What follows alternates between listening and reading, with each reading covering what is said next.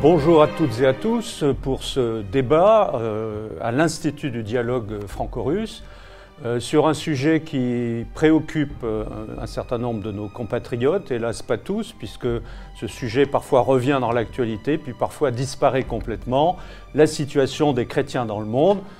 Quand on dit dans le monde, vous verrez, nous, le traiterons au cours de ce débat, la situation aussi des chrétiens en Europe et en France plus particulièrement, euh, avec la profusion de tentatives de faire passer un certain nombre de lois de lois baptisées bioéthiques qui peuvent entrer en, conflit avec euh, la foi d'un certain nombre de, compatriotes français. Alors ce débat va nous occuper pendant à peu près une heure et demie. Euh, nos interlocuteurs vont apporter leurs propres euh, compétences, leur expérience de terrain, souvent, vous le verrez à travers la, présentation que les uns et les autres feront. Et sans plus attendre, je voudrais vous présenter euh, nos débatteurs de ce, de ce débat aujourd'hui. Jean-Frédéric Poisson, beaucoup parmi vous le, connaissent. Jean-Frédéric Poisson a été maire de Rambouillet, a été député des Yvelines pendant huit ans, je crois. Euh, maire de Rambouillet, pour la précision, son euh, prédécesseur et son successeur ont été euh, M. Larcher, l'actuel président du Sénat. Et Jean-Frédéric Poisson, aujourd'hui, est le président du parti Via la Voix du Peuple. Le parti Via, pour ceux qui n'ont pas encore euh, toutes les, bonnes références, c'est l'ancien parti chrétien-démocrate que Mme euh, euh, Christine Boutin avait fondé en 2001. 2001. Et vous êtes président, Monsieur Poisson, depuis 2013. voilà.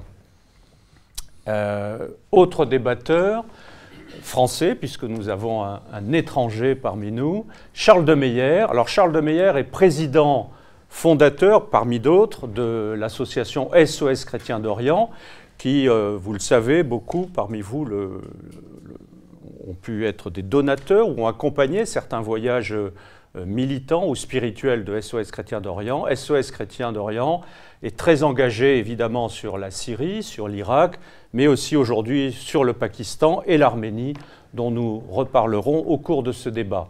Euh, je demanderai notamment à Charles de Meyer de euh, nous préciser un peu quelles sont les missions à, l'heure actuelle de SOS Chrétien et, comment ça se passe avec les nombreux volontaires qui sont envoyés sur le terrain euh, aujourd'hui, là, pendant cette période très difficile de pandémie. Enfin, le troisième débatteur de, ce, de cette activité que nous vous proposons est M. Anton Tokovinin, qui est euh, l'attaché de presse de l'ambassade de Russie depuis deux ans à Paris. Euh, Monsieur Tokovinin, vous me disiez que c'était votre premier poste euh, à l'étranger. Ben, nous sommes honorés que vous ayez pu choisir Paris, la France. Vous êtes francophone, peut-être qu'un jour vous serez dans un autre pays francophone de l'Europe ou dans une organisation internationale. Nous vous souhaitons la bienvenue ici au dialogue franco-russe. Alors, euh, ce débat porte sur les chrétiens euh, dans le monde et la situation de ces chrétiens n'est pas bonne. Euh, toutes les analyses, toutes les enquêtes faites ces dernières années sur ce sujet montrent que les croyants sont persécutés ou discriminés dans le monde et parmi ces croyants, la majorité d'entre eux sont des chrétiens.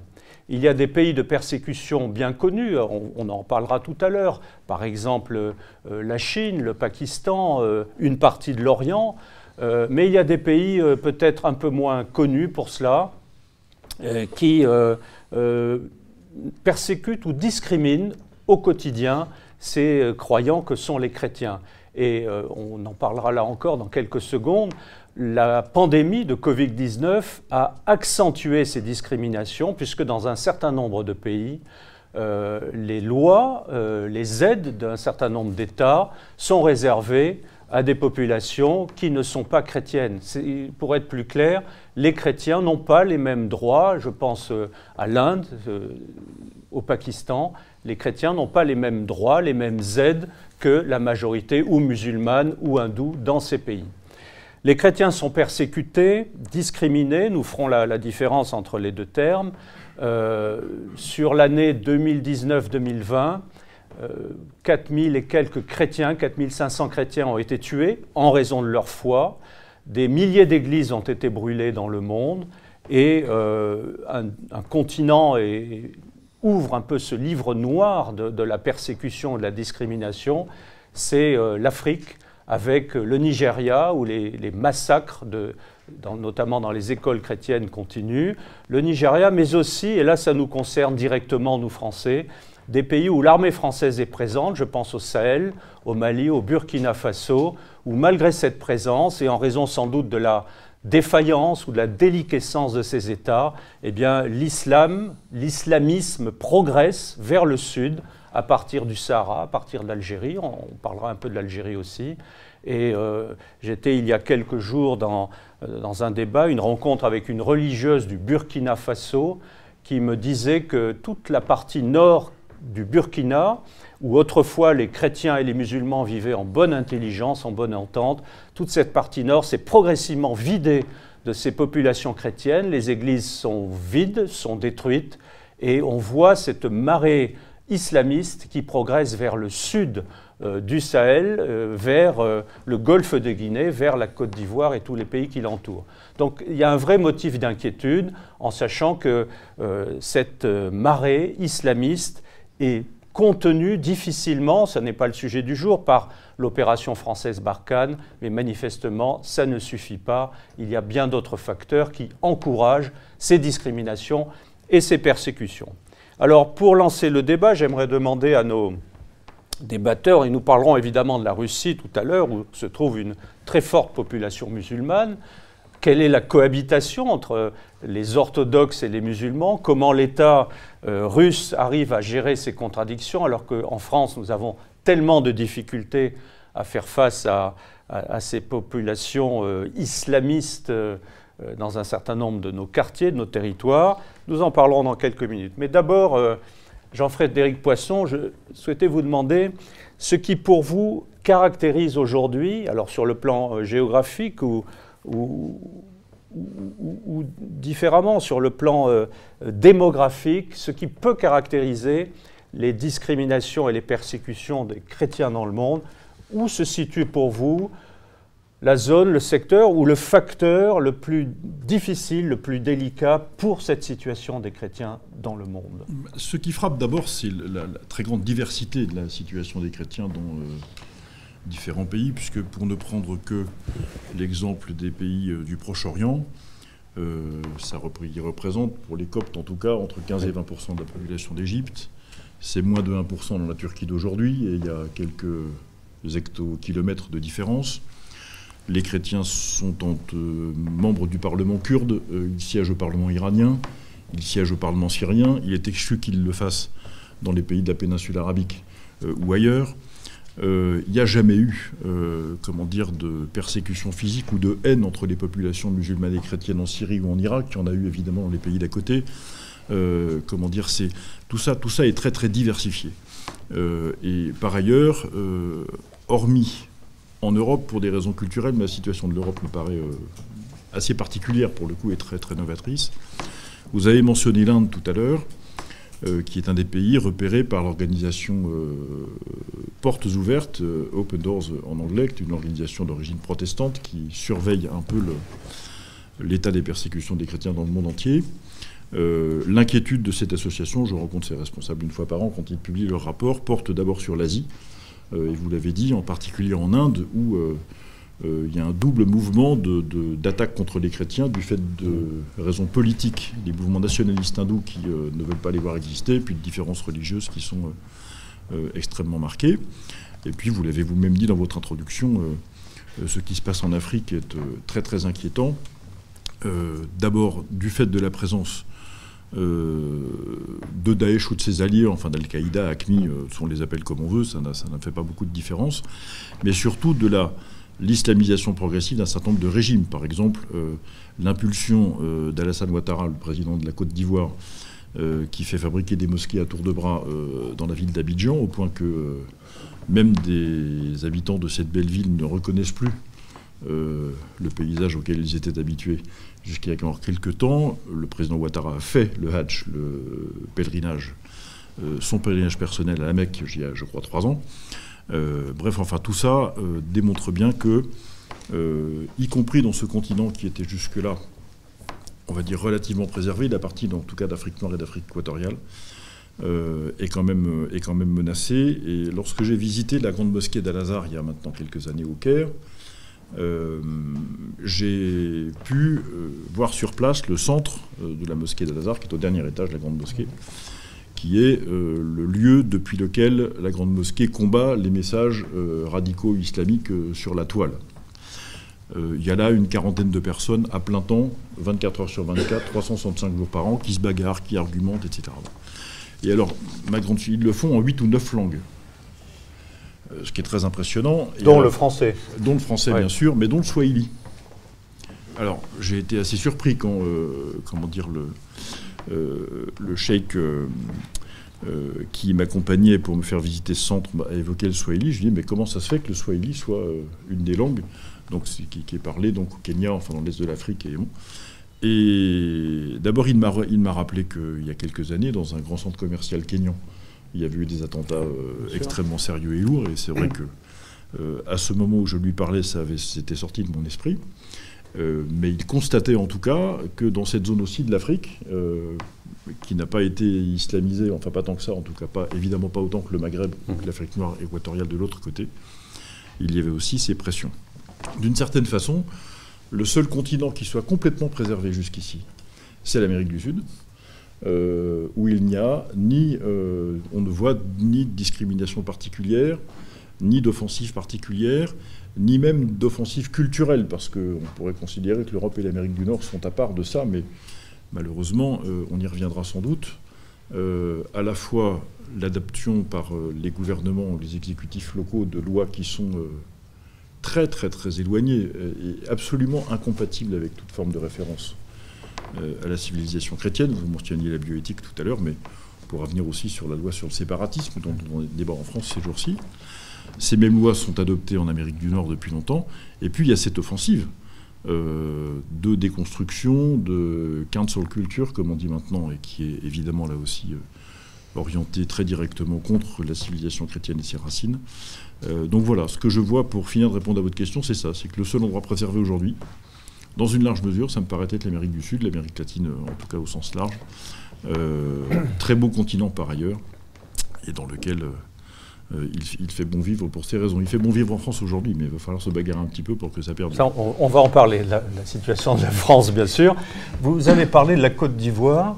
Comment expliquez-vous cette euh, euh, expansion des mosquées, cette politique du président Ouattara favorable finalement à l'expansion de l'islam Il y a beaucoup de facteurs et, je ne voudrais pas, je voudrais pas dire de, choses inexactes sur la situation de ce pays qui est, comme dans tous les pays, complexe. Mais il y a d'abord euh, la volonté de la France, il y a quelques années, de faire partir le président Gbagbo des affaires pour installer euh, celui qui était son opposant de l'époque. Euh, ça s'est fait parce que. Alors le président Laurent Gbagbo était chrétien. Il était chrétien, socialiste et de gauche, certes, mais chrétien, ce qui n'est pas le cas de son successeur. Il y avait avec le président Ouattara visiblement des connexions très étroites avec la Banque mondiale, le FMI, un certain nombre d'organismes financiers internationaux qui étaient susceptibles d'aider la Côte d'Ivoire à se restructurer, à investir, etc. Donc tout ça s'est fait avec un poids considérable de l'Occident euh, sur les affaires locales.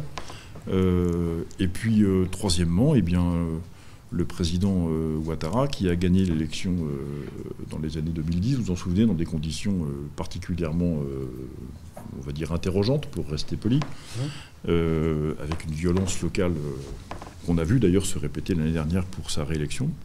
Réélection euh, tout autant contestée. Tout aussi contestée, absolument, avec, avec l'emprisonnement des gens qui étaient ses opposants, etc. Enfin, des choses qui sont un peu bon.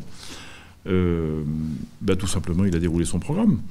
Euh, et je pense que très très naturellement, il a été élu avec le soutien de ces organismes internationaux, euh, très probablement, même si j'en ai pas le détail, euh, financier aussi d'un certain nombre d'États musulmans du Golfe qui investissent massivement en Afrique aujourd'hui, euh, qui soutiennent directement ou pas d'ailleurs les mouvements rebelles et, terroristes qui sont dans le coin, et puis déploient leur programme. C'est-à-dire que ce qui est très frappant et ce qui devrait nous interroger, nous, occidentaux et plus spécifiquement les chrétiens, c'est que il y a une très grande différence entre ceux qui sont nos adversaires et quand ils arrivent au pouvoir déploient leur agenda,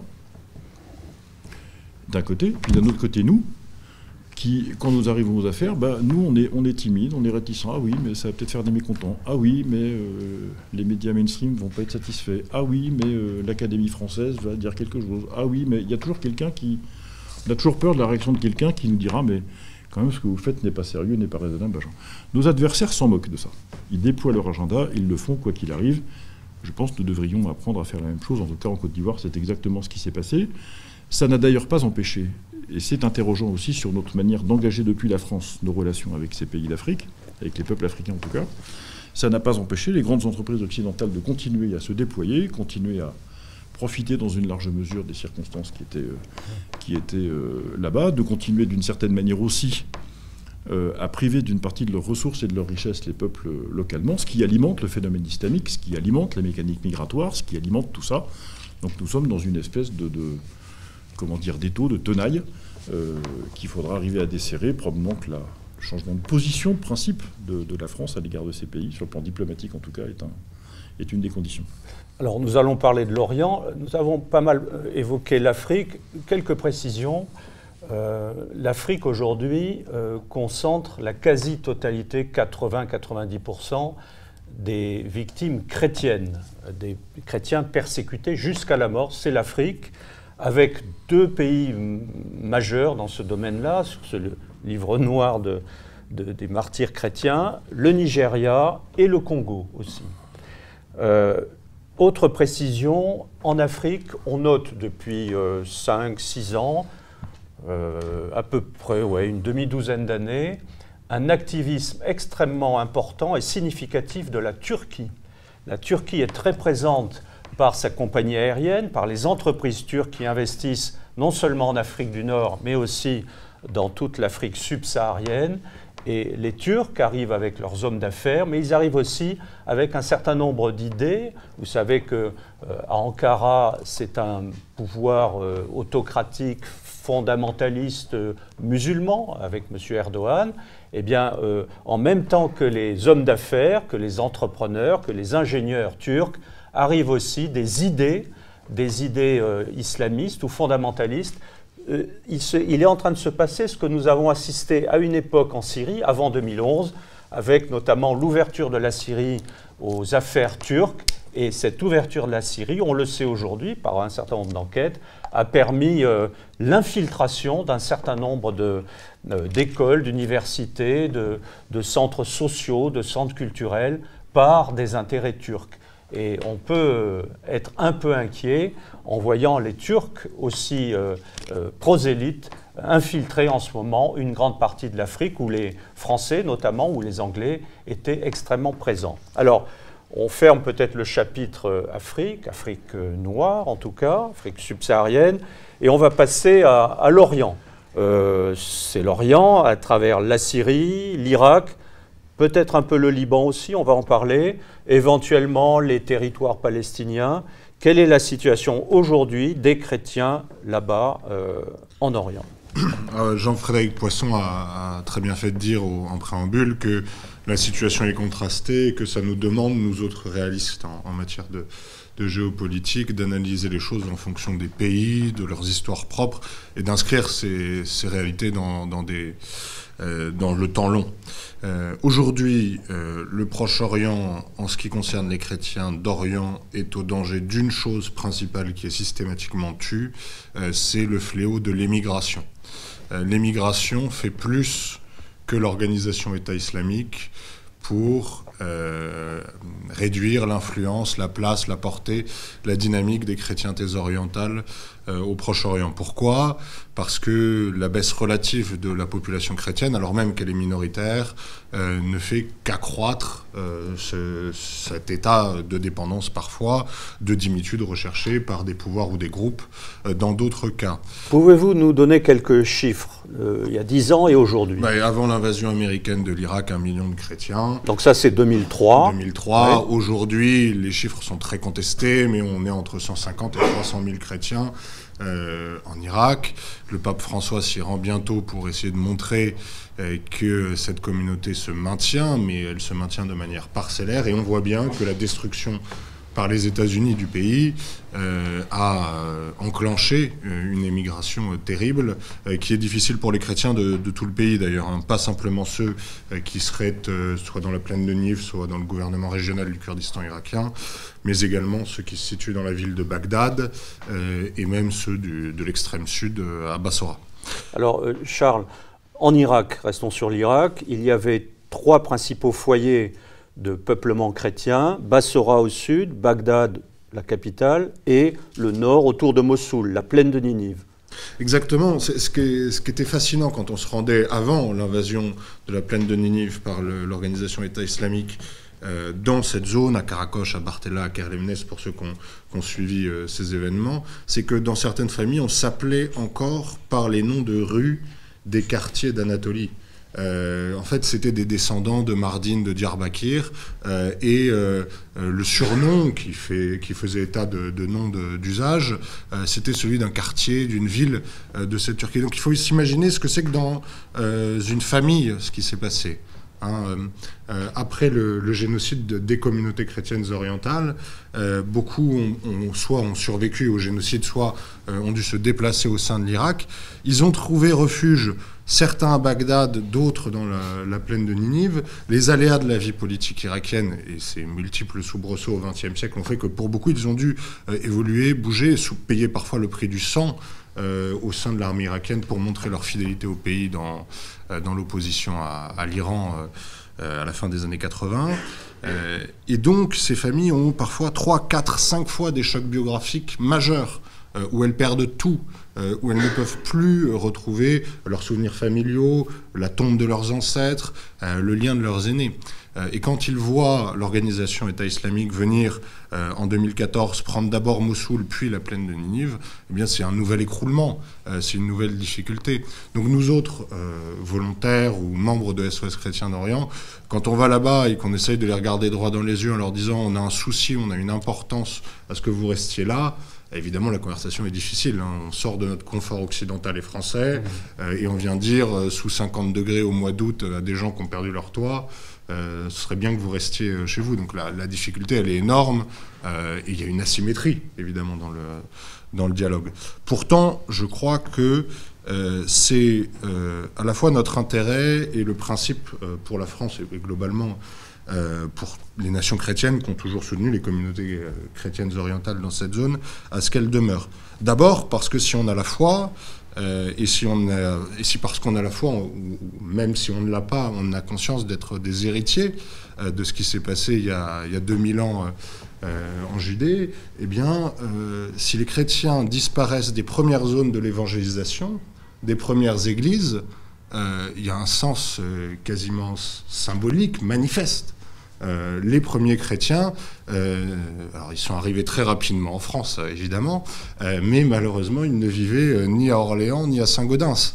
ils vivaient dans le pourtour qui forme aujourd'hui les chrétiens orientales. La, la plaine de Ninive était une terre biblique. Bah, c'est une Reste une terre biblique. on peut encore voir la tombe de Nahom à Alcoche, etc., etc. Ninive est évidemment citée très régulièrement dans, dans l'Ancien Testament cette zone, elle est aussi une zone essentielle dans les erreurs que l'on peut commettre au Proche-Orient et que parfois, malheureusement, la France a commises au Proche-Orient. Évidemment, on avait eu la chance et l'honneur de ne pas participer euh, à l'invasion de 2003. On peut peut-être penser que c'est d'ailleurs la dernière grande décision de politique étrangère française réelle euh, à ce moment-là. Euh, nous n'y participons pas et pourtant nous continuons à suivre une sorte d'ignorance. Je vous invite à, à regarder les journaux anglo-saxons avant que les organisations État islamique prennent Mossoul et la plaine de Ninive, on parle encore de militants sunnites dans ces journaux et pas du tout de groupes terroristes euh, qui vont commettre les méfaits que, l'on va voir. Toutes ces archives sont en ligne, vérifiées. Euh, courant 2013, la manière dont on appelle ce groupe et ses militants. Et c'est représentatif. Évidemment, aucun éditorialiste de la presse internationale n'a envie de croiser Daesh, c'est pas du tout ce que je suis en train de vous dire. mais euh, notre inconscience, le fait qu'on soit perdu dans des nuées, euh, dans des règles euh, juridiques qui n'ont aucune chance de s'appliquer réellement, concrètement dans les faits au Proche-Orient, produit ce genre de phénomène. Et ce qu'on voit, c'est que la chrétienté orientale en est victime. Elle en est victime en 2003 quand les États-Unis envahissent le pays. Elle en est victime quand on donne euh, une sorte de pays complètement morcelé avec des influences étrangères et des ingérences étrangères permanentes dans l'ensemble de ces régions. Ces ingérences, aujourd'hui, elles demeurent alors même que la plaine de Nive a été libérée. Euh, prenez un exemple. Euh, si vous êtes chrétien, que vous arrivez de la ville d'Erbil, Erbil c'est la capitale du gouvernement autonome du Kurdistan irakien, c'est donc le nord de l'Irak. Euh, et que voulez vous rendre dans euh, les terres que vous habitiez, eh bien vous avez un checkpoint qui est parfois tenu par un Kurde, qui est parfois tenu par un membre du gouvernement irakien, qui est parfois tenu par une des milices chiites qui sont venues combattre les organisations État islamique dans cette zone. Donc vous ne savez pas à qui vous parlez, vous ne savez pas quel droit s'applique en face de vous, et c'est donc une, une, extrême difficulté. Bon, bah ça c'est quelque chose que tout le monde avait anticipé tous ceux qui parlaient avant de la bataille de Mossoul, des difficultés qui viendraient après, savaient cette réalité profonde et réelle. Donc il y a deux options. Soit la politique internationale est dirigée par des naïfs, ce qui est toujours une option euh, envisageable, soit volontairement, on n'a pas voulu euh, régler cette situation, régler ce problème. Et encore une fois, on va abandonner l'Irak après une situation de guerre, dans une situation de morcellement inextricable, qui fatalement sera la source d'autres guerres et donc d'autres émigrations, d'autres émigrations des chrétiens. C'est pour ça qu'il faut toujours tenir les deux quand on défend les chrétiens d'Orient.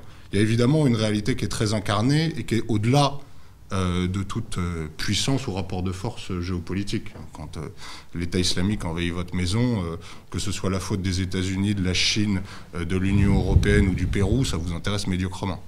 en revanche, une fois que vous analysez ce qu'on laisse comme situation à ces personnes, eh bien, il y a des grandes responsabilités. La France n'a pas eu un rôle honteux du tout en, Irak, par ailleurs.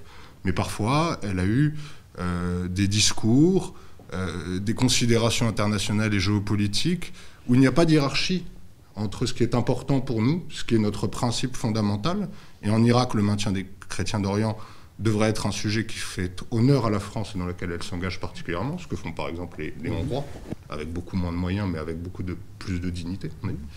Euh, et euh, ce que d'autres euh, ont du mal à faire, c'est-à-dire la défense de principes très nuageux, de grands symposiums internationaux, mais un grand symposium international sous 50 degrés à Karakoche, ça produit souvent des effets assez médiocres. Alors, restons sur l'Irak. La guerre américaine de 2003 a déstructuré le pays et a provoqué un, maelstrom de violence dont les chrétiens, mais pas seulement eux, hein, musulmans chiites et sunnites ont eux aussi payé le prix du sang, mais les chrétiens ont été parmi les premières victimes, euh, euh, notamment euh, en, choisissant l'exil ou, ou, en étant obligés de se réfugier au Kurdistan d'Irak. Daesh a été vaincu militairement en tout cas, la défaite militaire de, Daesh est une réalité. Les chrétiens retournent-ils en ce moment dans la plaine de Ninive, autour de Mossoul, à Mossoul même, où se trouve un, archevêché euh, euh, chaldéen, l'archevêque s'appelle Monseigneur Najib, c'est l'homme qui a sauvé tous les manuscrits euh, anciens de Mossoul, la, très riche bibliothèque dominicaine de Mossoul. Est-ce que les chrétiens qui étaient réfugiés un peu partout, en Turquie, en Jordanie, au Liban et au Kurdistan, reviennent en ce moment à Mossoul et dans la plaine de Ninive? Bah, à vue humaine, euh, c'est très compliqué d'imaginer qu'ils puissent rentrer pour une partie des raisons que je viens de vous donner. Mais euh, la vue humaine n'est jamais suffisante mmh. dans l'histoire du monde. Et vous venez de citer un nom qui est peut-être un signe de Dieu mmh. pour permettre aux chrétiens de revenir à Mossoul, en la personne de, de Monseigneur Najib, qui euh, redouble d'intérêt, d'influence, d'action pour permettre ce retour avec des projets multiples, euh, avec une série d'associations, SOS Chrétiens d'Orient, mais d'autres. Mm. Euh, je pense à l'AED, à Fraternité en Irak, à l'œuvre d'Orient, etc. Toute une pléiade d'associations françaises et internationales d'ailleurs qui s'investissent pour réhabiliter des maisons, réhabiliter des lieux de culte, etc., etc., et permettre ce retour. La difficulté, elle est que, un, des cellules dormantes de Daesh continuent à exister, évidemment, dans cette zone. Alors, par cellule dormante de Daesh, qui est une facilité de langage, euh, on veut dire plein de choses. On veut dire euh, les euh, villages musulmans sunnites radicalisés de tout temps alentour, qui sont en fait perméables à cette idéologie, qu'elle soit représentée par Daesh ou non. une partie des tribus berbères et qui n'auront pas été satisfaites euh, des après-coups du sujet, etc., etc. Deuxièmement, la grande instabilité de la zone. Je vous rappelle que euh, tout récemment, dernière le dernier trait d'autoritarisme de Recep Tayyip Erdogan est dû à un conflit entre des soldats turcs prisonniers à l'extrême nord-ouest de l'Irak et le PKK qu'il dit être réfugié dans ces montagnes. Donc, grand trouble, grand trouble géopolitique avec une base turque qui est à quelques, encablures. Troisième difficulté, c'est que quand on dit aux chrétiens, ben, continuez à réinvestir vos villes, etc., euh, que, nous répondent-ils? Ils nous répondent qu'ils euh, peuvent en avoir l'audace, le courage, la force, mais ça nécessite plusieurs choses. Ça nécessite un accès aux soins, un accès à l'éducation, un accès au logement euh, immédiat, et surtout le fait de servir le destin de leurs enfants. Les chrétiens, on l'a dit, ne vivaient pas, et c'est quelque chose qu'on a du mal à percevoir en France hein, souvent. L'Irak, c'était pas le tiers-monde. Euh, une famille chrétienne irakienne, euh, elle vivait mieux que, pour certaines d'entre elles, pas toutes, mais quand même, que euh, certains habitants d'Europe orientale. donc cette difficulté, il faut vraiment l'avoir en tête. On parle à des gens qui avaient un niveau d'éducation, de culture, un mode de vie, un niveau de vie euh, qui n'était pas, euh, qui n'était pas euh, honteux, si un niveau de vie peut être honteux, désolé de cet écart de, langage. Et qui ont tout perdu à partir de 2014, l'invasion de Daesh. Ah bah c'est très simple, hein, sur, vous verrez dans les photos d'articles, j'ai eu des dizaines d'amis qui m'ont montré, c'est très simple, je mangeais une glace avec une journaliste télévisée qui est très connue aujourd'hui, dans les rues de Karakoche, deux mois avant que la ville tombe aux mains de l'État islamique. Donc deux mois avant, on pouvait encore se balader euh, dans les rues de Caracoche en mangeant des glaces euh, et en profitant de la vie. Euh, soudain après, il y avait des drapeaux de l'État islamique sur vos maisons. Donc c'est très concret, c'est très incarné ce qui s'est passé. Il y a un choc psychologique et il y a une question de sens. il faut qu'on aide tous ceux qui veulent réinvestir ces lieux à ce que, parce qu'on peut leur donner tout l'argent, tous les programmes internationaux du monde, permettre à des dizaines d'associations de vivre de ça d'ailleurs, etc., etc. Euh, mais la vraie question auquel on doit répondre, c'est quel sens collectif donnons-nous à la place de ces chrétiens pour qu'ils réinvestissent la plaine de Ninive et la ville de Mossoul, parce qu'on considère que c'est un bien public mondial, pour reprendre une expression à la mode. Euh, voilà. pourquoi est-ce que nous souhaitons qu'il demeure? Et ça, c'est une question à laquelle ce qu'on appelle la communauté internationale doit répondre, et doit répondre concrètement. Pas dans des symposiums où on fait des lignes budgétaires avec euh, des experts sortis de leur banc de faculté qui peuvent à peu près avoir une espérance de survie physique de deux heures dans, un de ces pays. la position est difficile parce que euh, elle consiste finalement à ce que nous autres occidentaux qui euh, avons mis une consacré une certaine forme d'énergie à mmh. abandonner nos références civilisationnelles, nous leur demandions à eux euh, d'être des héros et de résister contre vents et marées à tout ce qui les agresse. Donc c'est très compliqué de leur demander quoi que ce soit. Enfin, le, simple fait qu'ils soient restés chrétiens sous la mitraille, euh, la torture et le reste est, déjà en soi quelque chose dont nous devrions euh, et dont nous devons les remercier. J'ajoute à, la présentation très complète que vient de faire Charles de Meyer quelques éléments pour répondre à votre question. Le premier élément, c'est que, oui, bien sûr, la présence des chrétiens au Proche-Orient euh, est un élément fondateur d'histoire d'humanité pour toutes les raisons qui ont été évoquées. J'ajoute que euh, c'est souvent, ils sont souvent un facteur de modération politique. Hmm. Euh, j'observe, et d'ailleurs ça m'a été dit par les chrétiens eux-mêmes et un certain nombre de, de, responsables musulmans dans les pays dans lesquels je me suis rendu dans cette partie du monde, que finalement euh, les mouvements islamistes, euh, comment dire, euh, conquérants, extrémistes et tous les istes que vous voulez, se déploient à partir du moment où l'influence et la part des chrétiens dans la société diminuent. Ils n'ont jamais été majoritaires, enfin pas depuis très longtemps en tout cas, dans ces, parties du monde, mais leur présence, d'une certaine façon, d'une façon même tout à fait certaine, euh, comment dire, invitait un peu tout le monde, l'ensemble du système politique, y compris les comportements quotidiens, une vraie modération et, une manière de vivre ensemble. Alors c'est une très belle expression, très galvaudée par les temps qui courent, mais euh, réelle. Ayons en tête que, euh, là encore, dans cette diversité de situations, à quelques kilomètres d'écart, en Irak comme en Syrie, euh, vous avez un village chrétien en face d'un village musulman qui se parle très très peu, et puis le village d'à côté, ils sont dans les mêmes rues, ils vivent les uns à côté des autres, ils vont dans les maisons les uns des autres pour les fêtes religieuses. Enfin, tout ça est une, une espèce de mosaïque extrêmement euh, euh, diverse et, pas facile à appréhender. Le troisième élément que je voudrais dire, c'est que, et là, la responsabilité d'Occident est, est, absolument colossale, et celle de la France en particulier. Il y, a, comme Charles de Meyer l'évoquait il y a quelques instants, il y a cette question du logement, c'est-à-dire revenir, mais où? Mmh. Parce que, ayons en tête aussi que dans beaucoup d'endroits, les maisons ont été détruites purement et simplement.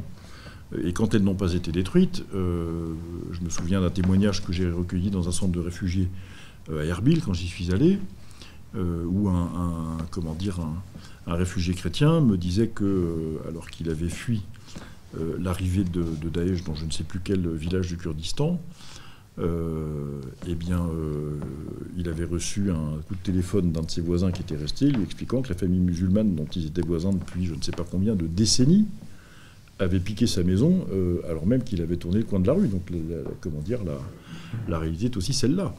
Donc, c'est pas facile de revenir chez vous quand il y a quelqu'un dans votre maison qui n'a pas l'intention de partir et, que les forces de l'ordre de cadre n'ont pas du tout l'intention d'expulser non plus, si vous voulez. Donc, il y a des problèmes matériels très concrets auxquels sont confrontées ces populations qui sont bon. Mais par ailleurs, je me souviens aussi de ce que me disait l'évêque d'Alcoche quand je suis allé lui rendre visite. Euh, euh, et il me disait, vous comprenez, nos, églises, nos maisons, nos tombes sont ici.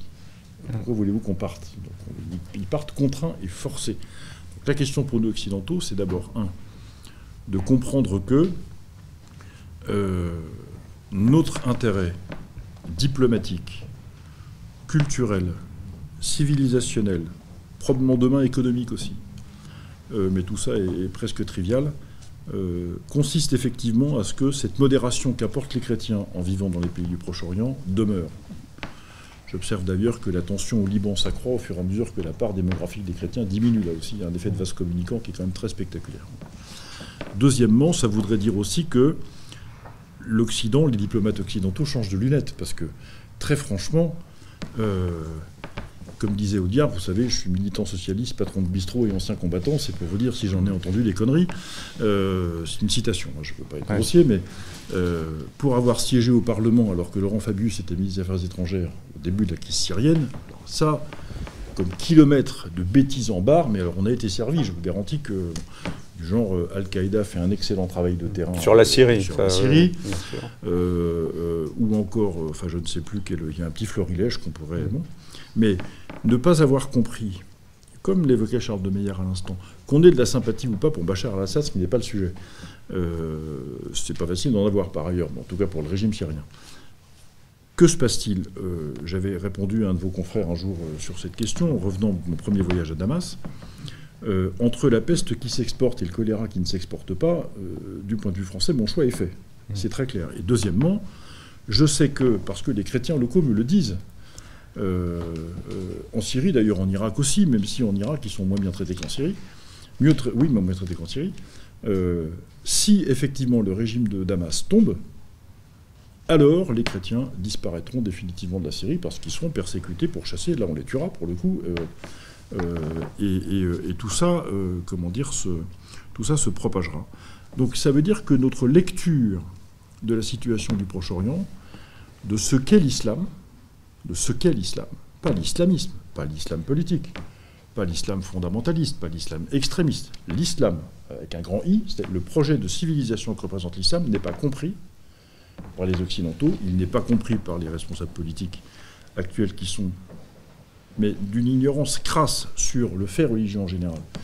Donc c'est un problème de, de, culture, de, formation de nos élites Mais bien sûr, c'est bien sûr. Mmh. Euh, quand on n'est quand on n'est pas capable euh, de, enfin, ne faites pas d'interrogation écrite sur les bancs de l'Assemblée nationale pour savoir quelle est la différence entre un sunnite et un chiite, parce que vous aurez des surprises. Hein, je vous garantis que ça va, ça va. Non, non, ils ne connaissent pas. Alors, je peux pas, on ne peut pas tout connaître quand on est au Parlement, c'est pas ce que je suis en train de dire. Mais quand on veut traiter ces sujets-là, quand on est au Quai d'Orsay, là encore, j'ai 150 anecdotes à, euh, à, raconter sur, sur cette, cette, ce manque de perception, euh, comment dire, de, de l'islam. Euh, eh bien, on ne peut pas regarder correctement euh, la situation pour Proche-Orient. J'ajoute, mais euh, mon voisin va nous en parler sans doute dans quelques instants, on ne peut pas non plus comprendre l'attitude du gouvernement russe à l'égard de l'islam. Parce que, évidemment, c'est un pays dans lequel l'islam est une religion native et où les musulmans exercent depuis des siècles des responsabilités politiques importantes, ne peut pas réagir comme nous.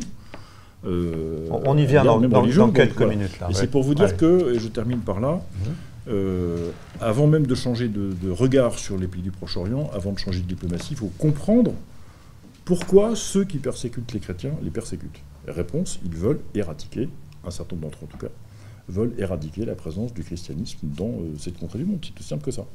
Un mot quand même sur euh, la Syrie. Euh, Monsieur Poisson, vous, dites que vous avez entendu des, kilomètres de bêtises sur ce pays, sur Bachar el-Assad et, la situation de la part de nos diplomates, de nos ministres aussi.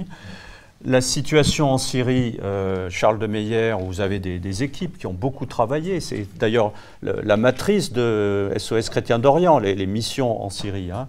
La situation en Syrie est-elle stabilisée pour les chrétiens? Je ne parle pas trop de la situation politique, mais pour les chrétiens, euh, qui risquaient d'être éradiqués, comme euh, l'a dit, euh, Jean-Frédéric Poisson. Aujourd'hui, est-ce que les choses vont mieux pour les chrétiens? Sont-ils en train de retrouver un peu de leur liberté et de leur sécurité surtout? Bah, Il y a une chose qui paraît flagrante aujourd'hui, c'est que, sauf relance internationale, y a l'élection de Joe Biden, la globalité du conflit a été maintenant emportée par la coalition qui était avec l'armée de la République arabe syrienne. Euh, et si la poche d'Idlib est entretenue, c'est parce que euh, la, communauté internationale accepte qu'il y ait une violation de la souveraineté syrienne par son État voisin, à savoir la Turquie. Euh, aujourd'hui, il n'y a aucune justification en droit international à ce que la puissance turque conserve ces éléments dits d'observation dans la poche d'Idlib et donc continue à maltraiter la souveraineté d'un pays qu'on l'apprécie ou non d'ailleurs, mais mmh. ça, ça, ne se défend pas en droit international la société syrienne n'en reste pas moins particulièrement marquée par plusieurs éléments. D'abord, le maintien de ce scandale du XXIe siècle, c'est qu'en plus de ne plus savoir finir des guerres, aujourd'hui nous avons érigé la moraline en politique étrangère. Euh, et par moraline, j'entends les systèmes des sanctions internationales, euh, qui a deux effets principaux affamer ceux qui n'ont pas à manger et interdire les pauvres d'avoir accès à des médicaments, point à la ligne. Je ne connais pas un effet. mon employeur m'a dit que ça avait eu un effet un jour pour renchérir le prix du cacao en Côte d'Ivoire. Euh, mais sinon, ça n'a aucun effet sur aucun des pays qui sont censés être victimes de ces sanctions. Prenons un exemple. Euh, le Venezuela, euh, la communauté internationale a essayé d'installer Juan Guaido à coup de sanctions elle vient de le lâcher euh, officiellement. Euh, on voit que Vladimir Poutine semble particulièrement perturbé par les sanctions européennes. J'ai l'impression que ça le traumatise au quotidien. Euh, et la Syrie, ça n'a rien fait évoluer de la situation. donc ces sanctions sont violentes pour les chrétiens de Syrie, comme elles le sont pour toute la population syrienne. Arrêtons-nous un instant sur ce sujet. L'Union européenne vous répond par exemple non, mais ça ne touche pas les médicaments ou l'aide humanitaire. Ce que je vous propose, c'est que vous appeliez votre banquier et que vous lui disiez que vous devez faire un transfert international en Syrie pour acheter des médicaments. Essayez, nous, ça fait sept ans qu'on y travaille. Euh, la difficulté est énorme. La difficulté d'accès par les ports, la difficulté de transit, la difficulté à cause du règne de l'extraterritorialité du droit américain, etc., etc., fait que tout ça a un effet dramatique. Aujourd'hui, la question est donc la reconstruction du pays. Euh, j'ai vu que Jean-Yves Le Drian avait malheureusement encore euh, répété que la France maintenait sa position, ne voulait pas euh, rouvrir de représentation diplomatique en Syrie. C'est une erreur dramatique. D'autres pays de l'Union européenne l'ont fait. On a abandonné des binationaux sans aucun intérêt pour eux, etc. etc.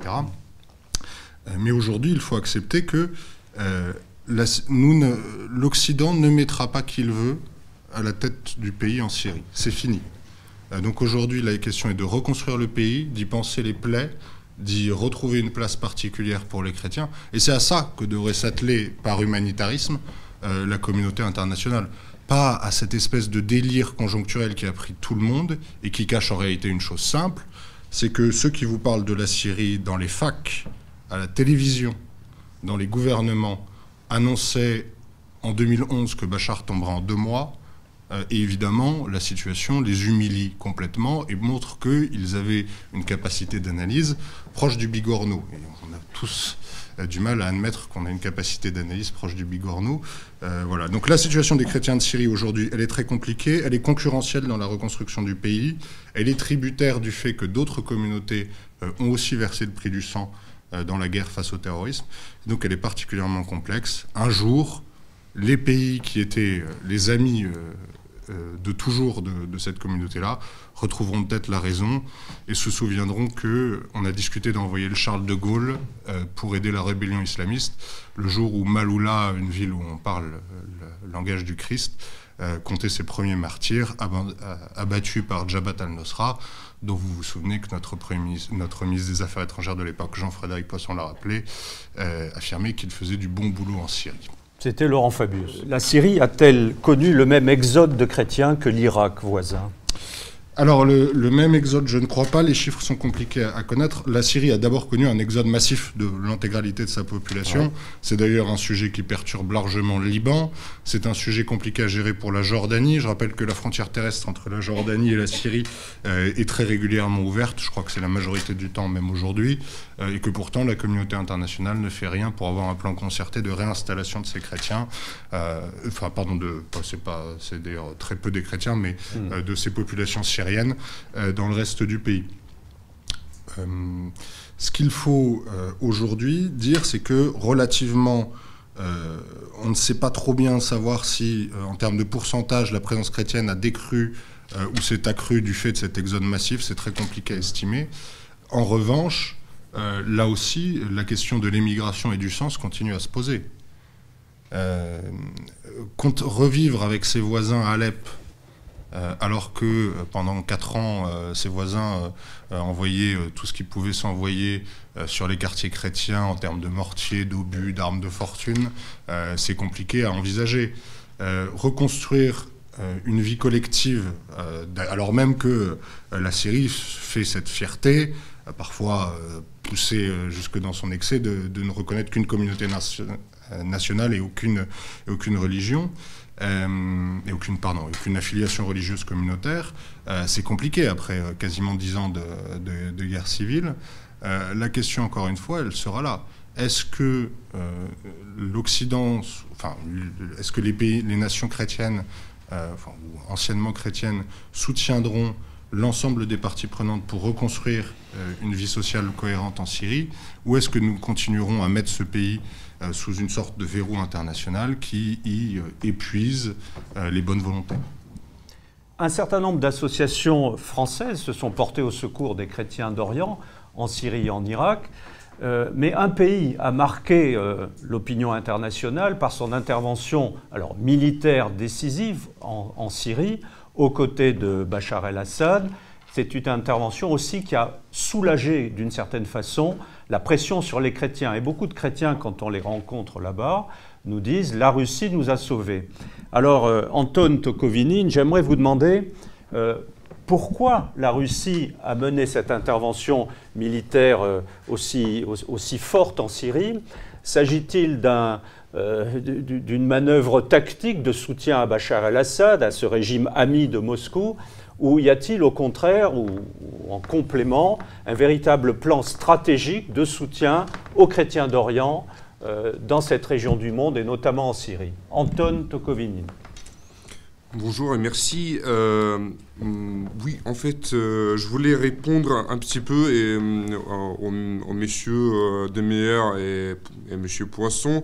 Et c'est très précieux d'entendre un Français exprimer un point de vue euh, vraiment du terrain. Et euh, en fait, en répondant à votre question, pour moi, il est bien évident que l'intervention militaire russe en Syrie avait comme, comme son but pas seulement de sauver les chrétiens. Il est bien évident pour nous, comme pour M. de Meyer, que si le régime euh, de euh, M. El-Assad tombe, il n'y aura plus de chrétiens en Syrie. Je vais vous dire que d'ailleurs, euh, avant la guerre, on comptait autour de 20% de chrétiens en Syrie et près de 40% des chrétiens au Liban. Et là, vous, avez parlé de, l'immigration, de, de l'intégralité de la population. Je vais vous dire qu'en Russie, l'immigration syrienne, et notamment chrétienne, est énorme. Donc à Moscou, euh, dans les universités, les Syriens euh, ont été nombreux à trouver des possibilités euh, de continuer leur, leur vie en Russie et notamment les orthodoxes, avec lesquels, en fait, historiquement, comme avec les orthodoxes grecs, mais aussi les orthodoxes d'Arabes et l'église d'Antioche, qui, dont le siège est à Damas, euh, qui a de très forts liens avec le patriarcat de Moscou, euh, des liens de, plus de trois siècles. Donc, euh, du point de vue idéologique et chrétien, nous nous sentions obligés d'y intervenir. Du point de vue de l'islamisme radical, voyez-vous, juste à côté, il y a le Caucase. Donc, euh, si on ne soutient pas euh, les, chrétiens orthodoxes historiquement proches de nous, euh, devinez qui va venir.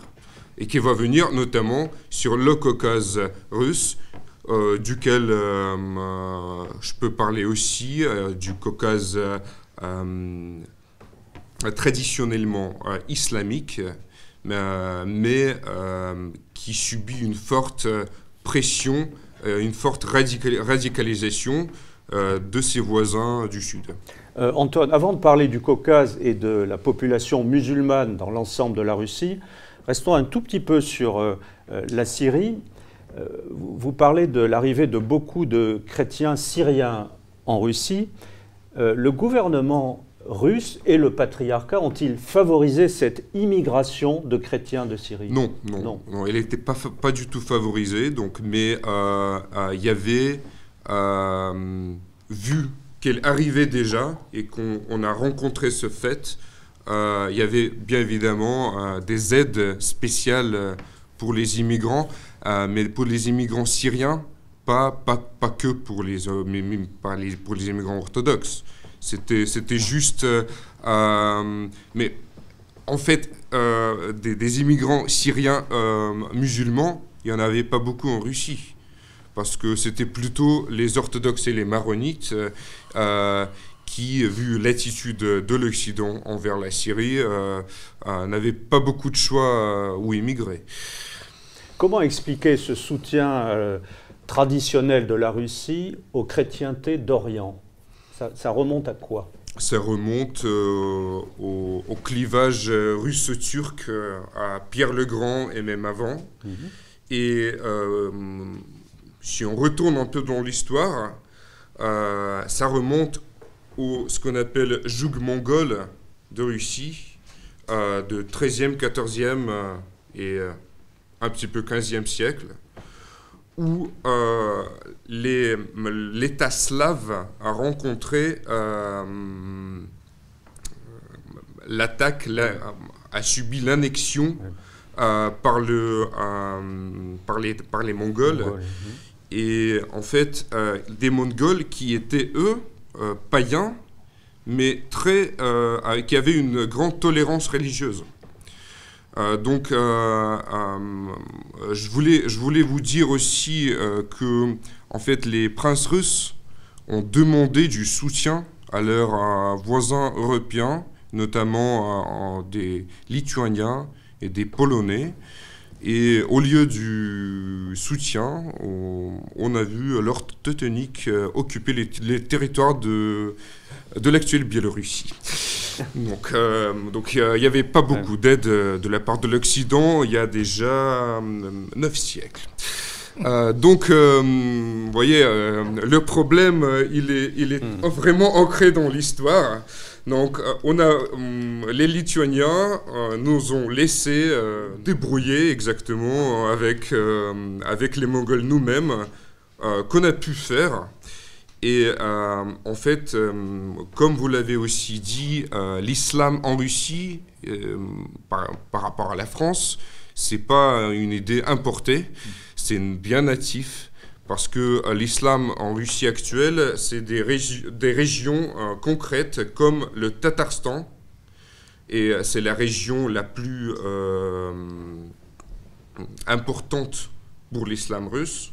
Pouvez-vous préciser, Anton, le, dans la population russe, le nombre de musulmans euh, Je ne vais pas vous dire le nombre exact, mais à peu près euh, autour de 30%, je pense. 30%. Il y a un représentant de Tatarstan juste devant moi, je vous reconnais.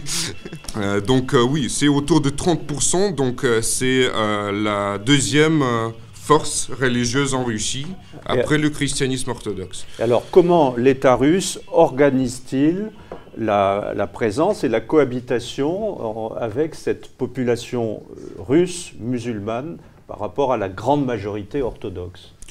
Euh, Vous voyez, euh, j'ai devant moi un sondage, un sondage national où les gens, où 36% des Russes des différentes nations et, religions se disent,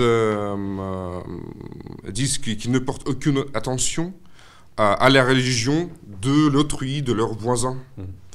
Euh, et euh, d'autres 36% qui disent que ça, qui portent attention à ça, mais ça change rien. Donc euh, finalement, on a 70% des, de la peuple, des, Russes, pas que des Russes, mais des Tatars et des Caucasiens et toute la population russe, 70% de cette population qui portent pas attention à la religion de leurs voisins. Donc ça ne change pas la donne de, euh, de leur socialisation. Moi, comme tous les autres, j'ai beaucoup d'amis, notamment musulmans, russes musulmans, euh, tatars et caucasiens. Et en fait, ici, euh, c'était aussi possible cette cohabitation, cette idée de cohabitation déjà de l'Empire russe. C'était possible parce que, bien évidemment, les chrétiens, les orthodoxes étaient présents et sont présents dans les régions euh, traditionnellement euh, musulmanes, mais il n'y avait jamais eu de coercition, il n'y avait jamais eu la force, on ne les a jamais forcés à, se convertir au christianisme. Il y a quand même eu des guerres russes menées dans le Caucase contre des mouvements qui pouvaient se réclamer de l'islam. Oui, mais ce n'était pas, pas lié à la religion. C'était des guerres euh, territoriales, c'était une je dirais ce mot, une annexion euh, euh, du Caucase par l'Empire russe à l'époque, et aussi, aussi pour être plus proche des chrétiens orthodoxes et de l'Orient menacés par les Turcs de l'époque, c'est l'Arménie et la Géorgie. Alors, vous, vous venez de citer le, le, nom de ce grand pays, la Turquie, qui, et pour revenir dans l'actualité, qui pourrait se trouver sur le chemin de la Russie dans le soutien russe aux chrétiens d'Orient. Euh, pensez-vous que ce soutien actif de Moscou, de la Russie, à ces chrétientés d'Orient euh, peut être de nature à provoquer des frictions et, peut-être même plus avec la Turquie qui elle-même veut exercer sa tutelle, son leadership, euh, son influence dans toute cette région? J'espère, j'espère que non. Mais dans la réalité, après, on peut toujours revenir dans l'histoire, dans la réalité historique. Euh, la plupart des guerres euh, euh, entre la Russie et la Turquie, d'ailleurs une seule qui était perdue, c'était la guerre de 1855. toutes les autres étaient gagnées par la Russie.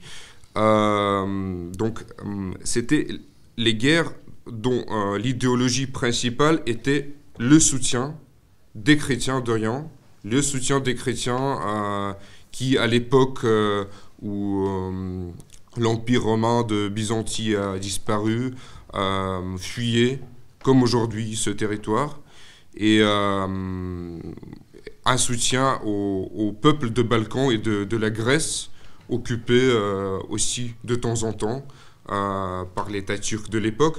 Donc là, en ce moment, on ne voit pas de euh, de politique euh, forte anti, anti-chrétienne en Turquie, vu qu'il n'y a, pas de, a pas beaucoup de chrétiens en Turquie. ils ont éliminé les chrétiens, donc il n'y a plus beaucoup de politique anti-chrétienne. Là, oui, c'est vrai. Aujourd'hui, vu de Moscou, cette nouvelle poussée turque est-elle de nature à être inquiétante pour les intérêts russes?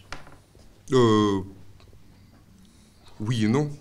Oui et non. Mhm. Parce qu'il y a beaucoup de points communs en Syrie. Et je, pense que M. De Meyer en est bien au courant aussi. Il y a beaucoup de points communs en matière énergétique aussi. Et donc, et en, Syrie, on a trouvé ligne de démarquage de nos intérêts euh, qui, permet de ne pas entrer en conflit direct, euh, surtout euh, après cet avion russe. Vous voulez dire que Vladimir Poutine a eu une gestion pragmatique et mesurée de cette confrontation avec la Turquie Absolument, oui, absolument, parce que comme souvent est, est, bien dit dans la presse et notamment occidentale, la Russie mène une réelle politique. C'est-à-dire que euh, là, on essaie de, mesurer euh, euh, non seulement ce qui est bien pour nous, il y a toujours les Américains qui ne pensent à, personne sauf, eux-mêmes, mais à, trouver le consensus sur place qui permettra, avec les Turcs, avec l'Europe ou avec quelqu'un d'autre, de bouger ensemble de l'avant un commentaire sur l'Arménie et la situation des chrétiens là-bas. Ce qui est désolant, c'est que l'Arménie est déjà un moment particulier, enfin représente dans la diplomatie française dans la région un moment particulier, parce que après euh, le génocide perpétré par les Turcs contre ce peuple en 1915, il y a à Londres en 1919 une réunion entre Lloyd George, qui est gouverneur anglais, et Clémenceau. Et la question à l'ordre du jour est de savoir si les pays occidentaux qui sont partagés, vous savez, euh, à coup de double décimètre et d'équerre, euh, les frontières du Proche-Orient, enfin, les, grosso modo, les Anglais gardant le pétrole et, et, euh, et, les bonnes choses, et nous les ennuis et les choses un peu plus compliquées, pour dire rapidement. Euh, eh bien, ils décident tous les deux du sort de l'Arménie. Et la question est de savoir si les Occidentaux vont aider les Arméniens à se constituer en république indépendante et autonome. Clémenceau euh, pèse de tout son poids dans cette décision pour faire en sorte que finalement, non, euh, la France ne dépensera pas une livre or ni un franc or pour que les Arméniens puissent acquérir une indépendance locale. D'ailleurs, les Occidentaux déjà reniant les promesses qu'ils avaient faites euh, à beaucoup de chefs de gouvernement et, de dignitaires arabes, euh, comment dire, euh, pendant la Première Guerre mondiale, ils avaient échangé le soutien de tous les Arabes pour qu'ils se battent contre les Turcs, en échange d'une indépendance ultérieure et du fait qu'ils accéderaient, permettraient d'accéder à l'autonomie. Rien de tout ça n'a été fait, donc la fin de la Première Guerre mondiale est à la fois une espèce d'œuvre d'orgueil euh, incommensurable, plus une trahison des promesses, plus de l'aveuglement. Ça fait beaucoup quand même pour s'en sortir avec les honneurs.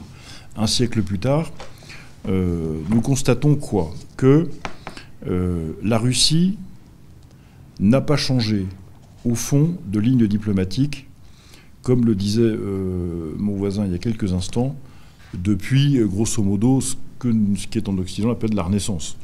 Euh, on ne peut pas comprendre. Euh, j'inclus dedans euh, la parenthèse, si on me permet de parler ainsi, de l'Union soviétique, parce que, comment dire, j'ai rencontré à Damas et dîné avec le président, le secrétaire général, pardon, du Parti communiste syrien, qui a fait ses études à Moscou aux belles années, qui parle le russe et le français et l'arabe comme vous et moi, enfin le français toujours. Mais enfin, c'est quelque chose qui est, on ne se souvient plus de ça, mais enfin ça existait. Euh, mais même pendant cette période, euh, les intérêts russes ont été préservés en Syrie et la Syrie était le fer de lance de la bagarre contre l'Occident parce que contre Israël, enfin tout ça est un jeu politique. Mais euh, on ne peut pas comprendre tout ça si on n'a pas en tête que le contrôle des lieux saints de Jérusalem, la bagarre s'est faite ah entre les orthodoxes, les musulmans et les chrétiens romains, très clairement. Et mmh. l'histoire diplomatique de cette région, elle est évidemment parfaitement orchestrée par les luttes d'influence, les équilibres, etc., en fonction que euh, le grand turc ou bien euh, le tsar de toutes les Russies ou le roi de France, qui est le protecteur des chrétiens depuis euh, Saint-Louis les Maronites, savoir qui prend le pas sur l'autre. Donc la présence russe dans cette région est extrêmement ancienne. Ils ont été, les Russes ont été les défenseurs de tous les orthodoxes de la région, et il y a beaucoup d'orthodoxes dans cette région, plus que de catholiques, romains en tout cas comme le roi de France était le défenseur des chrétiens. Donc aujourd'hui, ça continue. La seule différence, c'est que la France a changé de pied.